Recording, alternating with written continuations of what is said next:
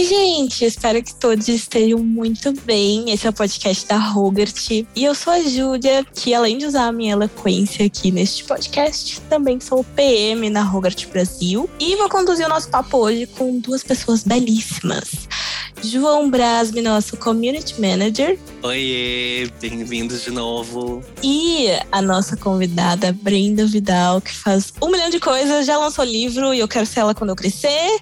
Por gentileza, se apresente pra galera. Oi, Júlia, obrigada pela recepção. Oi, Brasbi, obrigada pelo convite.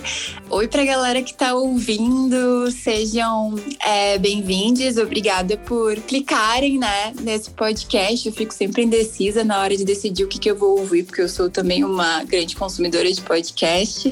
Espero que vocês sigam com a gente até o final dele.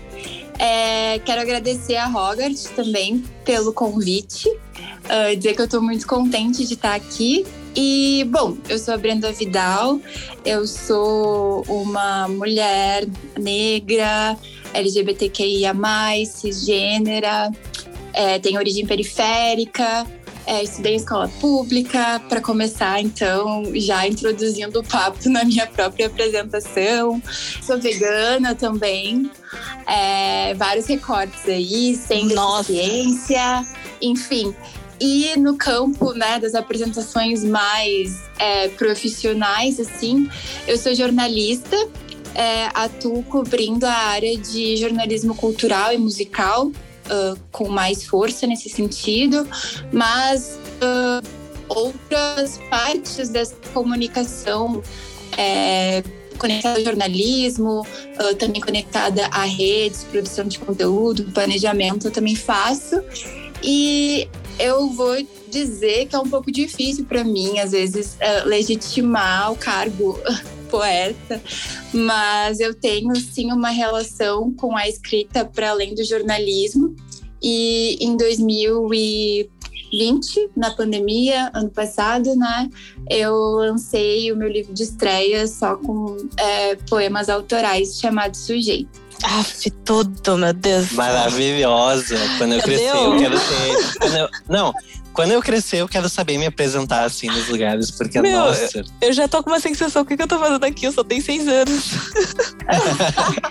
não, não, não. E mesmo, e mesmo que só tenha seis anos, a gente vai entender na nossa conversa que ter seis anos também é um lugar, né?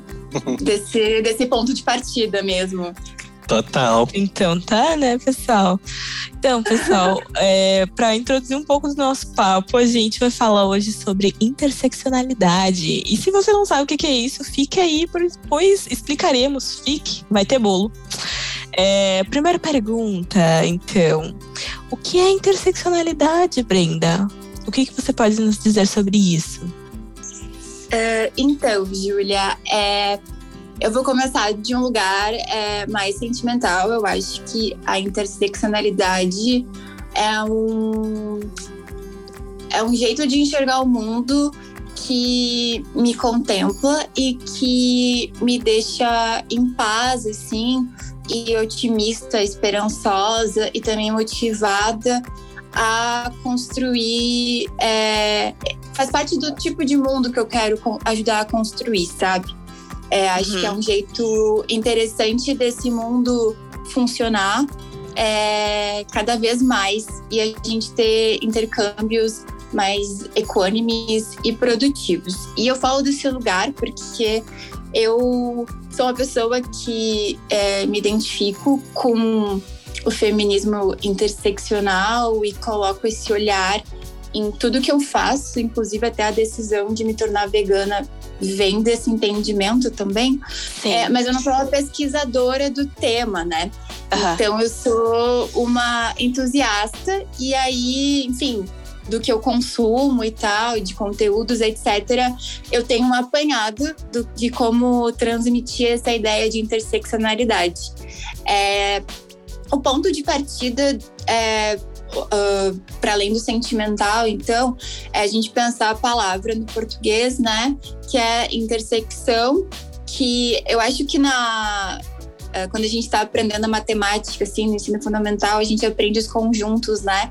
E aí, até Sim. agora, para fora da escola, a gente também está bem acostumada com alguns memes, né?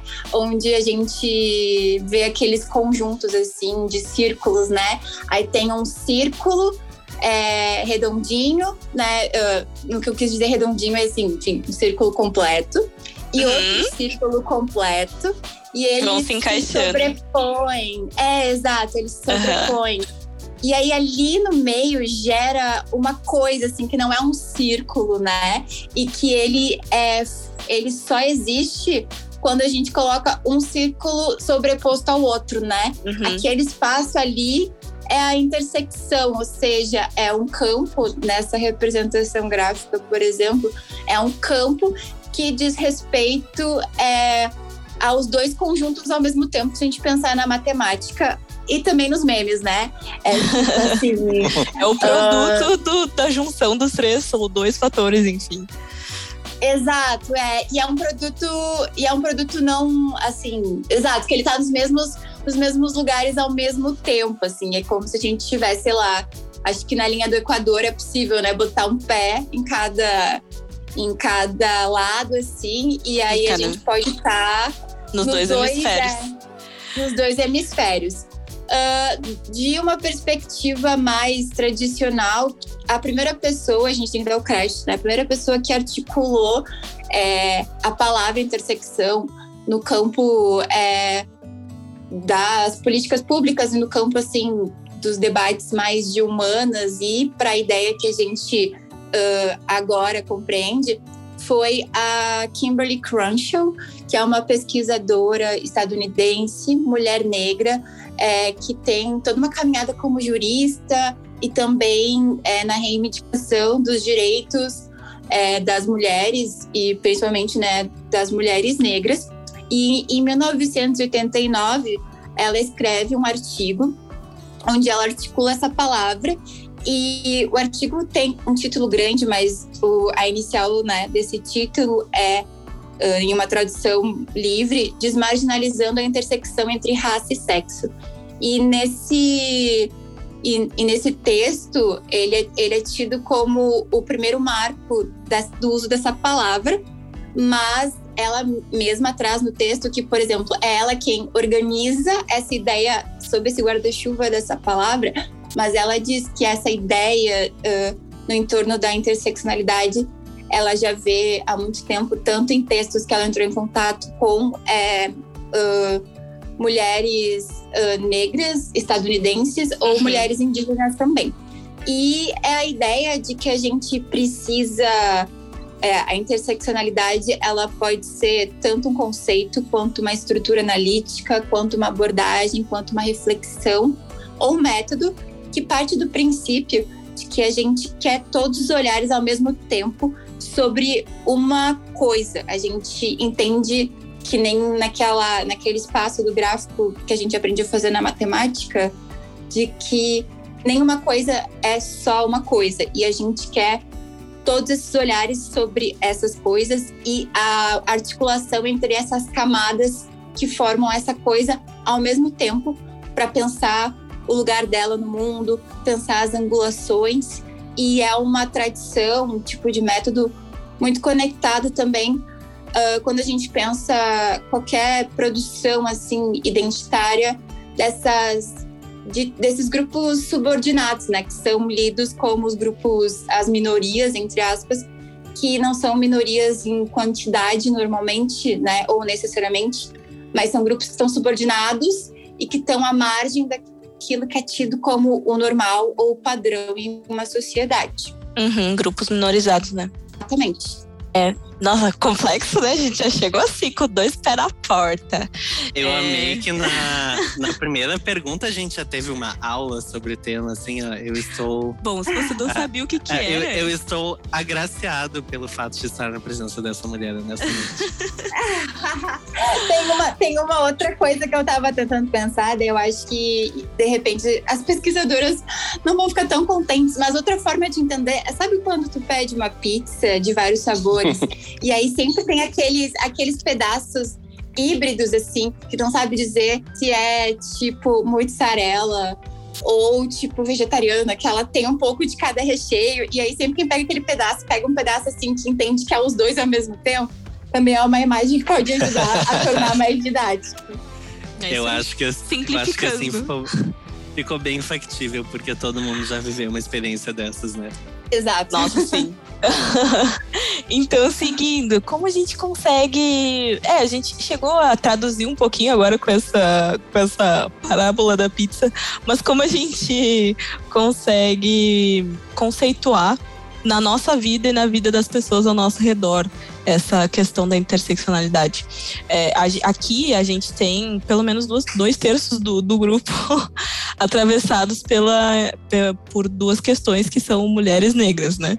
Então, acho como tu pode explicar melhor isso pra gente? Uh, então, é, as mulheres negras até hoje, elas e o feminismo negro, né, principalmente não vou dizer principalmente, mas é, também conectado à ideia de produção acadêmica de feministas negras, uh, ele está muito conectado assim a essa ideia de interseccionalidade, porque elas uh, são um grupo hoje, nós, né, somos um grupo que se orienta por essa relação entre a raça e a, o gênero. A gente uh, entendeu com uma perspicácia que a gente é, precisa articular essas duas coisas e que a nossa vivência é muito marcada por isso e que isso produz, essas duas camadas principalmente, produzem uma, um tipo de existir e desafios muito únicos para nós, né?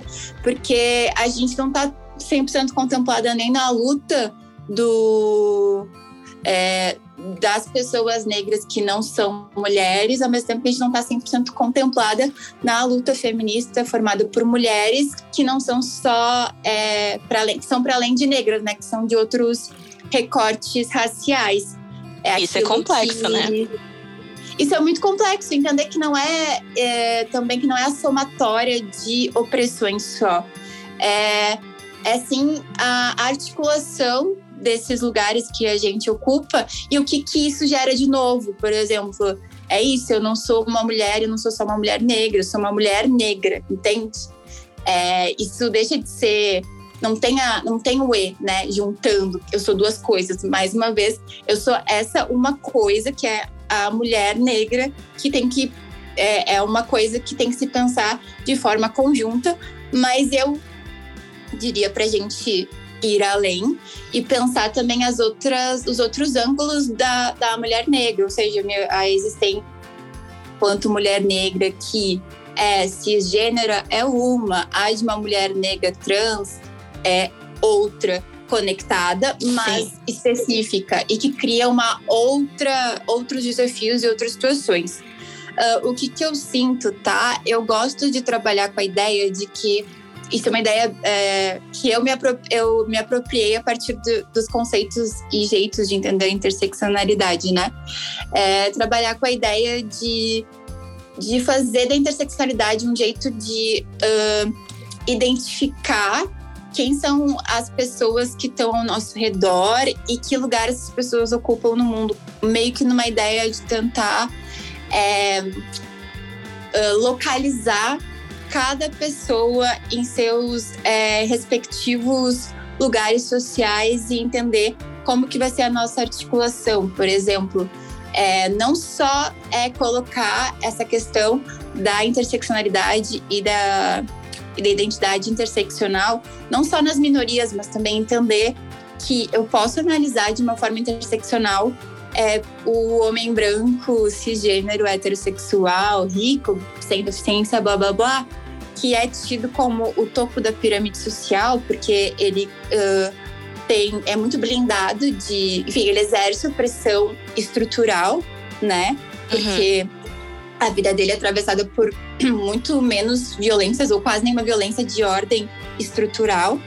Mas uh, a gente precisa mapear esse homem é, branco, porque, por exemplo, se ele for um homem branco gay, ele uh, não pode ser só o gay e esquecer, né, uh, todas as, as, as, potenciais privilégios e potenciais violências que ele pode é, fazer com pessoas que são não brancas, por exemplo, mas a gente também não pode colocar ele no mesmo patamar é, do homem branco uh, hétero, porque ele, enfim, está atravessado pelo por esse existir não hétero que o homem branco não tá. Então, para mim, é meio que uma forma de localizar todo mundo, até, porque eu acho que a gente precisa localizar é, os grupos, uh, as pessoas que fazem parte dos grupos dominantes, para deixar, inclusive, o debate mais econômico, assim, é, porque é isso, né? Ser um homem branco, cis, hétero, é, sem deficiência, magro na sociedade, isso precisa estar tá também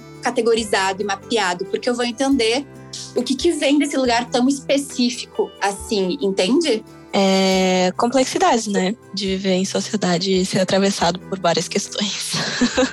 Exato, e também assim, e acho que é um exercício até pra gente uh, olhar a nossa casa, por exemplo. É, eu, não, eu sou fruto de uma relação é, de um homem negro com uma mulher branca. E aí, é, lá em casa, é, a minha. Enfim, sou de origem super é, classe C, assim, é, e dependendo de se já tá chegando na E, sei lá, acho que eu sou a D, enfim, né? Sou uma, uma mulher de origem uh, bem humilde, assim, e aí eu morei a maior parte da minha vida com uma mulher branca é, e com a minha irmã mais nova, que é uma mulher negra mais retinta. Então, até localizar isso dentro de casa, entender que eu sou uma mulher negra, que minha mãe é uma mulher branca, mas que assim, é, ao mesmo tempo que na sociedade ela tem o privilégio de ser branca e não sofrer racismo que eu sofro, tem o fato de que eu consegui é, entrar na universidade e ter um ensino superior e concluí-lo, coisa que ela não conseguiu, porque ela tem até ela conseguiu completar é, o segundo grau. E que isso me coloca em outro lugar, e eu também exerço um privilégio no, que, no ponto de vista de acesso à educação para minha mãe, mesmo que na questão de raça ela uh, se prevaleça na questão de privilégio a mim, porque ela participa de um grupo dominante que eu não tô, sabe? E uhum. que ao mesmo tempo eu sou uma mulher negra, mas que a minha irmã é uma mulher uh, negra mais retinta, então já é outra experiência que não a minha. Então, por exemplo, lá em casa era muito complexo, assim, quando eu morava com elas, porque é, ano passado eu me mudei, enfim, saí de casa e tal. E aí, entender isso também era muito importante, ter esse olhar interseccional para perceber que sim, eu posso uh, ter ações que vão. Eu tenho privilégios nessa relação com a minha mãe, minha mãe tem privilégios sobre mim e não são os mesmos, né?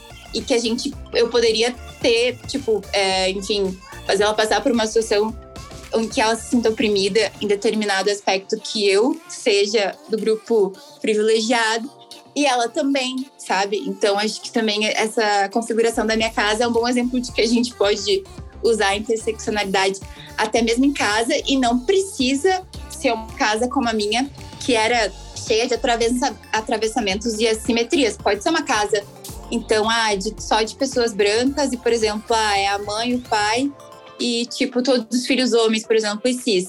Mas é, ainda assim, mapear e entender é, o que cada um é e entender as, as formas como a, a ação de um pode impactar o outro é importante também, sabe? Ah, boto fé. Sim. Quando a gente tá, tá falando sobre esse lance de uh, entender o seu espaço e o seu privilégio, eu queria perguntar justamente nessa mesma linha de raciocínio qual é a importância da gente assumir esses espaços e não só se conformar aos rótulos que a sociedade nos coloca, porque é muito fácil tu simplesmente te enquadrar nessa caixinha e não refletir sobre nada que está acontecendo ao teu redor, sabe? E daí tu só uh, uh, usufrui desses privilégios sem necessariamente pensar enquanto isso te impacta e impacta os outros, né? Então eu queria saber a tua opinião um pouquinho sobre isso. Eu acho que é, essa também é uma grande sacada da, da interseccionalidade, assim, de é, pensar muito também a ideia da, da encruzilhada, né? Aquele, aquele espaço da, da rua onde, tipo, uma avenida encontra outra rua e que uma uh, tem preferência, outra não, outra vai por um sentido, a outra vai por outro, uma faixa dupla, outra não é.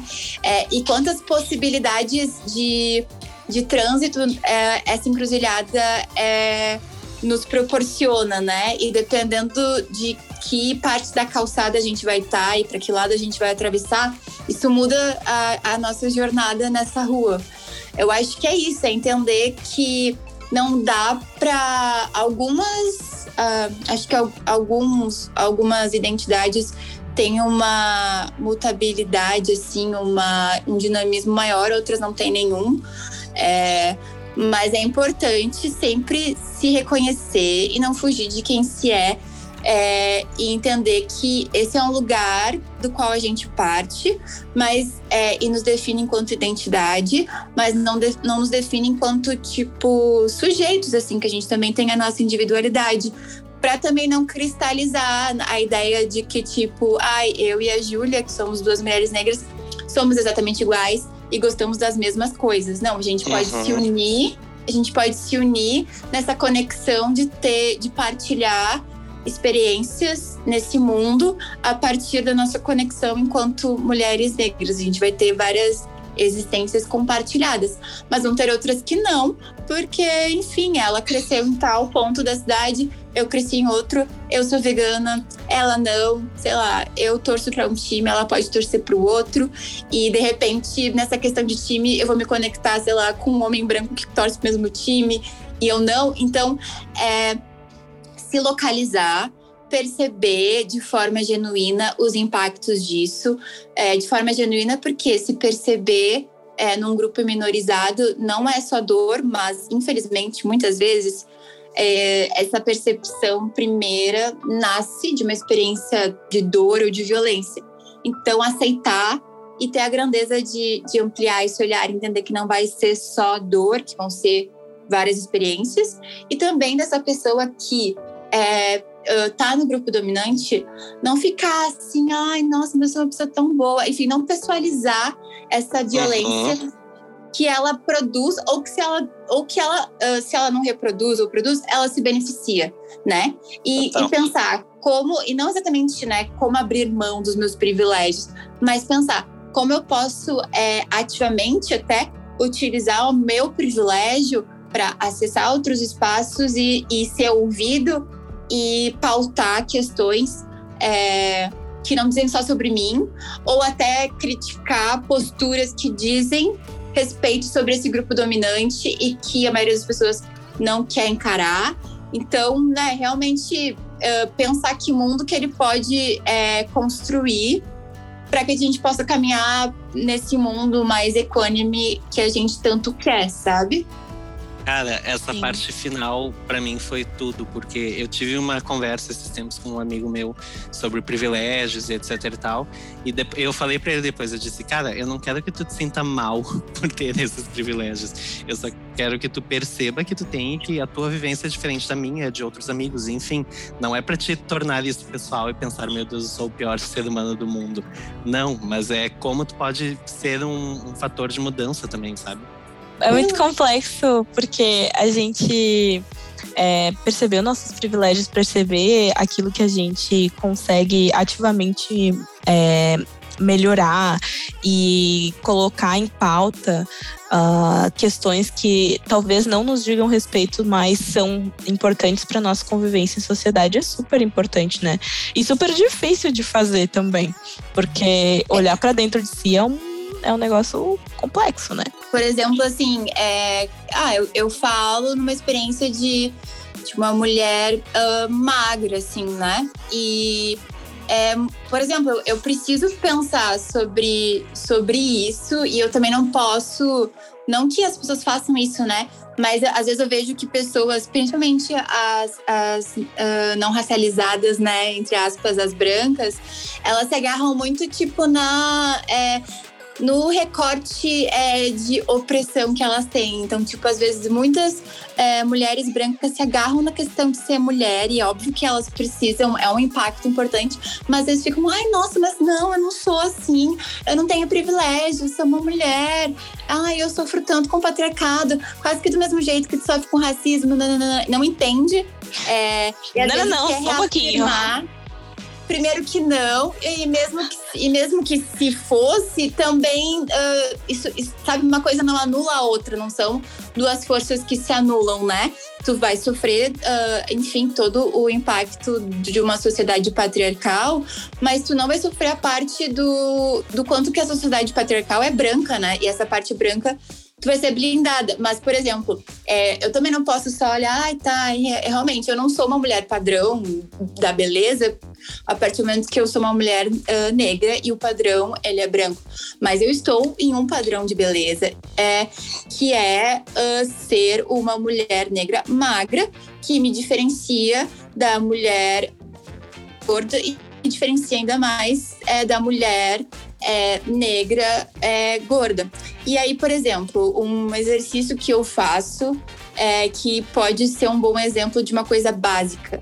Cara, é, sei lá, eu tenho partes do meu corpo, por exemplo, que uh, tem um osso saliente. E, e assim, é, abrir mão do meu privilégio de, de magreza é, uh, é tentar construir um mundo onde a beleza estética não esteja pautada é, pela magreza uh, e pela uh, valorização de aspectos da magreza. Então, isso não significa que eu não posso é, postar uma foto minha de biquíni se eu estiver na praia.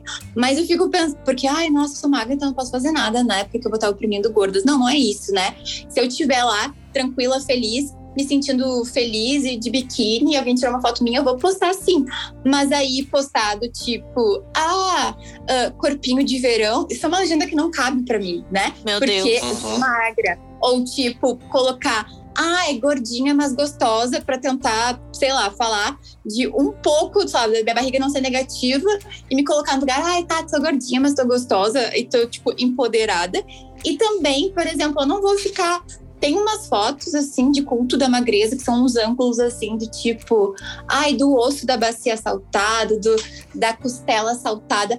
E aí, tipo Gente, assim, se eu, acho uma, eu não vou tirar uma foto. Eu não vou tirar uma foto do meu corpo assim, por mais que eu tenha o osso saltado e postar. Porque assim, então não vale de nada, assim, por que, que eu vou me vou reafirmar, né? Uh, postar uma foto minha que só tem como é, o ângulo ali, só, só tem uh, uma única, sei lá, uma única meta que é aquele ângulo e aquela imagem só reforça e valoriza um aspecto da magreza. E, tipo, por que, que eu vou publicar essa foto, sabe? Por mais que eu não me sinta ferida por ela, porque é o meu corpo, por que, que eu vou compartilhar uma coisa que só reforça a magreza, entende? E, e será que eu não posso, tipo, parar de tirar fotos assim? Para que não tenha mais fotos assim e eu pare de achar isso legal e construir, por exemplo, esse Instagram mais é, saudável para as pessoas que me seguem e não têm o mesmo corpo que eu, sabe? Ah, Brenda, então a gente fala sobre. A gente estava falando sobre uh, o conceito de, de, interseccionalidade no geral, e ele surgiu né, nos Estados Unidos, como a gente tinha comentado. É, e para a gente pensar esse contexto diretamente ligado ao Brasil.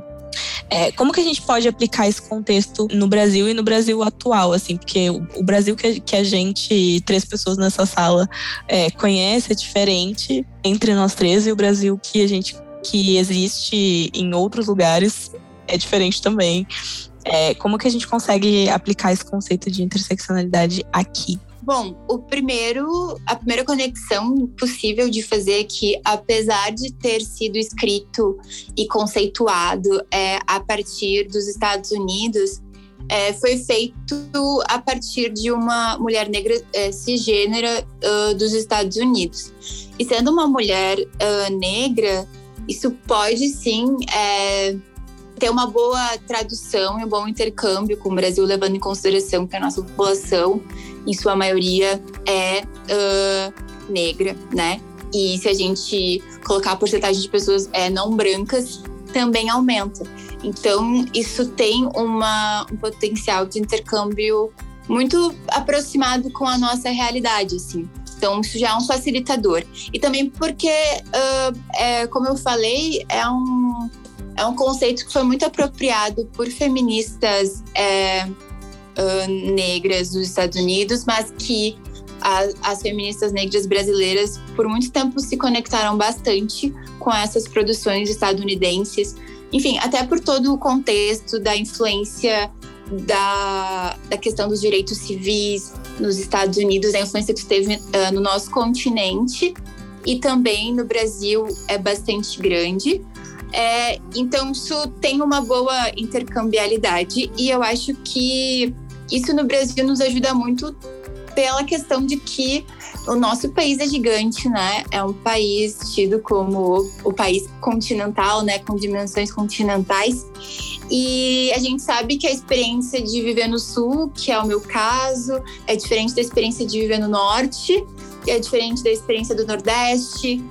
É, enfim, que isso é muito múltiplo e a partir da, da cor, do gênero, da sexualidade, é, da raça, é, da parte da cidade que mora, se mora no interior ou na capital, isso muda muito a experiência de Brasil que se tem. Então, acho que a interseccionalidade nos ajuda a enxergar que existem muitos Brasis dentro do próprio Brasil e a entender é, os impactos e dessas articulações, assim, sabe? Acho que é um jeito bem interessante da gente pensar as particularidades do nosso país sem querer uma unidade que silencia e oculta outras formas de existir e de ser brasileiro, mas que sim abraça essa capacidade múltipla que a gente tem a partir dessas diferenças, né? Porque o, de repente o que funciona no Cerrado não funciona na Mata Atlântica, então,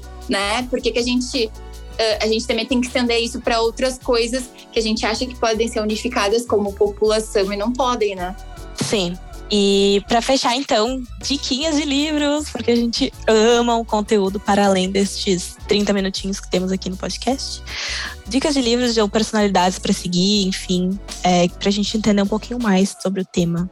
Tá bem. É, eu dei uma migrada aqui. Eu acho que é, eu indico até outras coisas. Eu indico uh, discos, assim. Acho que um jeito de aprender, uh, muitos são com artistas, então acho que uh, tanto os discos da Led Luna, que é uma cantora baiana, quanto os discos da Linda Quebrada e da Jupe do Bairro, que são duas artistas é, negras uh, trans, travestis, uh, são, muito, são muito um exercício da gente é, entender é, essa interseccionalidade na experiência de vida delas. Qualquer disco dessas que eu citei, a Led Luna é uma mulher negra é, cis, mas uh, bissexual. É, todas as experiências é, são um jeito gostoso, fim de ouvir um som e também ir uh, se apropriando desse conceito da interseccionalidade.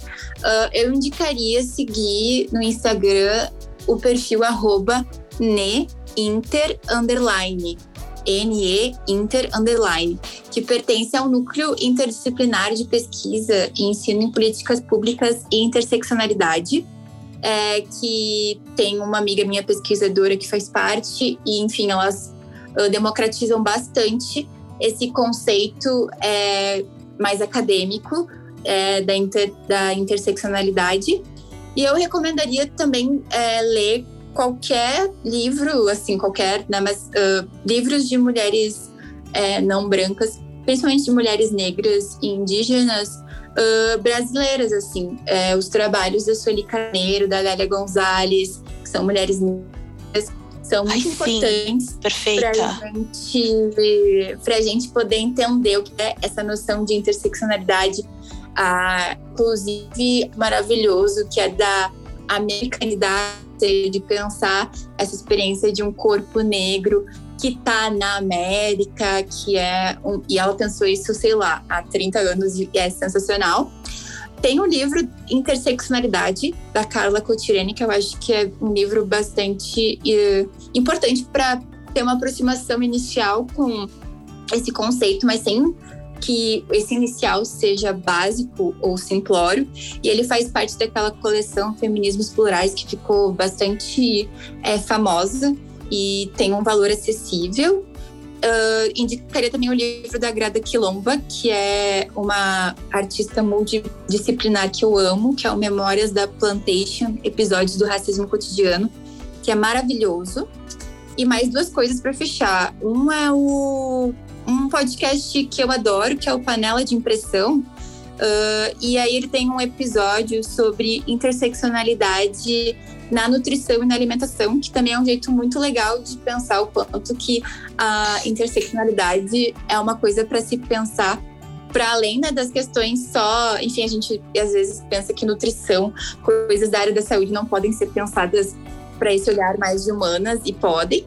É, para esse olhar mais de humanas e podem. E por fim tem um TED Talk da Kimberly Crenshaw, que foi a mulher que cunhou esse termo, uh, que se chama uh, A Urgência da Interseccionalidade, e tem em português no YouTube. Então, tá bom. Arrasou! que baita aula tivemos aqui. A gente com certeza vai ter que te chamar para uma parte 2 desse papo, porque foi uhum. muito, muito massa mesmo. Uhum. Então tá, pessoal. Muito bom conversar contigo hoje, Brenda, e contigo hoje, João.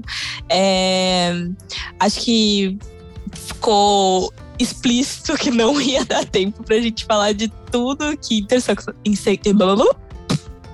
Vamos Uh, acho que ficou bem explícito que não ia dar tempo pra gente falar de tudo que interseccionalidade comporta.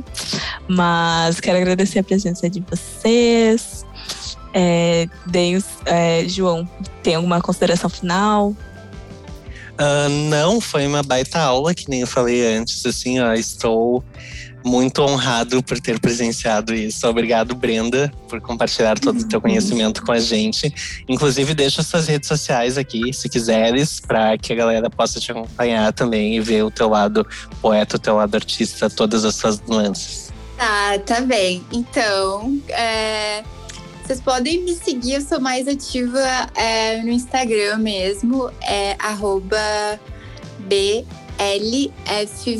underline. E, enfim, lá vocês têm acesso a várias coisas minhas. É, tem, inclusive, um destaque só dedicado a, ao livro de. É, o livro de sujeito lançado no passado. E é por lá mesmo que é, eu mais me comunico, assim, sou super aberta, a gente troca ideia na DM, etc. E é isso. Espero que a gente continue conversando sobre isso e muito mais. Então, tá bom. Sigam então a Brenda, nos sigam nas redes sociais, arroba Brasil com Z. É, escutem os outros episódios que rolaram antes desse aqui. E é isso, até a próxima. Muito tchau. obrigada. Tchau, tchau.